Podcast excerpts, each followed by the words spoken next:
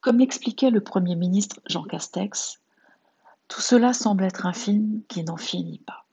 Il voulait parler de la pandémie, de notre ressenti face à des vagues de variants qui s'enchaînent les unes après les autres et nous donnent par moments l'impression désagréable que cela n'en finira jamais.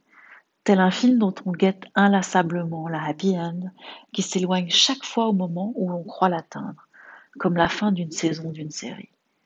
C'est le ressenti que nous éprouvons, cette impression d'avoir peu de contrôle sur la situation, et c'est pesant. Mais un film a toujours une fin, et une série une dernière saison. Malgré toutes nos précautions, nous pouvons être exposés à la maladie. Cette appréhension peut générer une véritable souffrance. La question qui se pose est comment faire pour tenir bon jusqu'au dénouement. Nous ne sommes pas maîtres de l'évolution du virus ni des avancées de la médecine.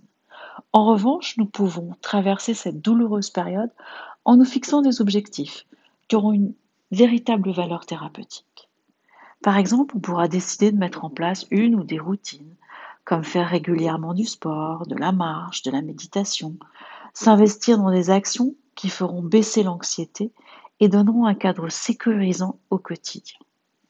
Il s'agit de développer le sentiment d'un meilleur contrôle sur sa propre vie, lequel aura pour effet davantage d'apaisement et de sérénité.